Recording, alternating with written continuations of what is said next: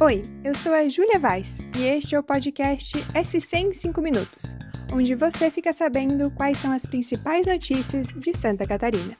Vamos aos destaques desta segunda-feira, dia 17 de janeiro de 2022. Começamos o podcast de hoje com a notícia que Santa Catarina tem a menor taxa de letalidade por Covid-19 do Brasil, apesar da alta nos casos. Mesmo com a trágica marca de 20.279 mortos pela doença, o índice de letalidade é de 1,56%, contra 2,7% da média nacional.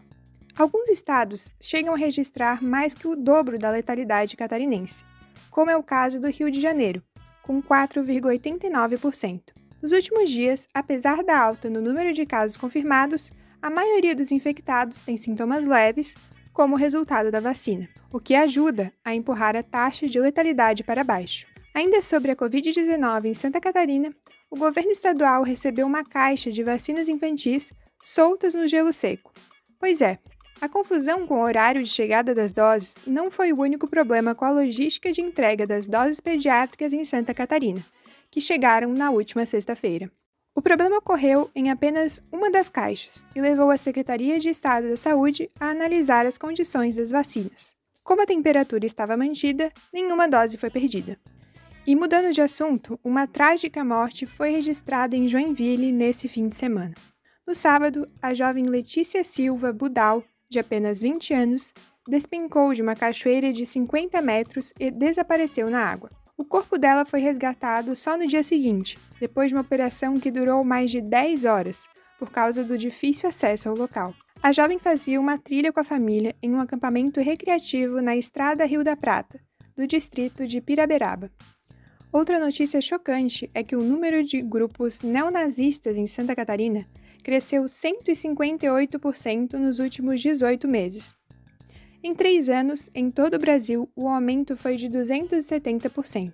A estimativa é que existam 530 grupos extremistas, com cerca de 10 mil participantes em todo o país.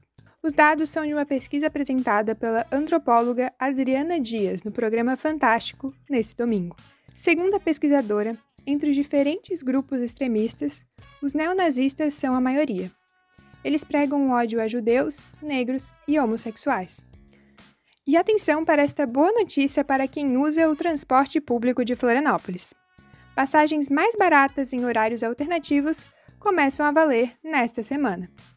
A partir de amanhã, terça-feira, quem utilizar o transporte coletivo da capital, em horários que não são considerados de pico, vai pagar a tarifa com um real de desconto. O benefício só é válido para quem tem o cartão de transporte coletivo.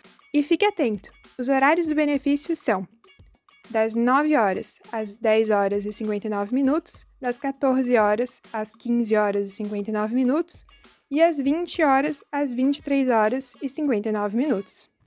E é claro que não poderíamos terminar esta edição sem falar de BBB.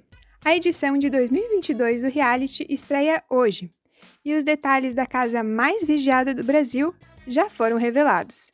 Inclusive, os móveis da casa com formas lúdicas e geométricas foram feitos por uma empresa de Santa Catarina, a Kleiner Shine, de Blumenau. Para conferir todas as fotos é só entrar no NSC Total. Esse foi o SC em 5 Minutos, o podcast do NSC Total, publicado de segunda a sexta. A produção é minha, Júlia Vaz. A edição de som é de João Schiller. E a coordenação é de Carolina Marasco. Essas e outras notícias você pode conferir em nsctotal.com.br. Até amanhã. Tchau!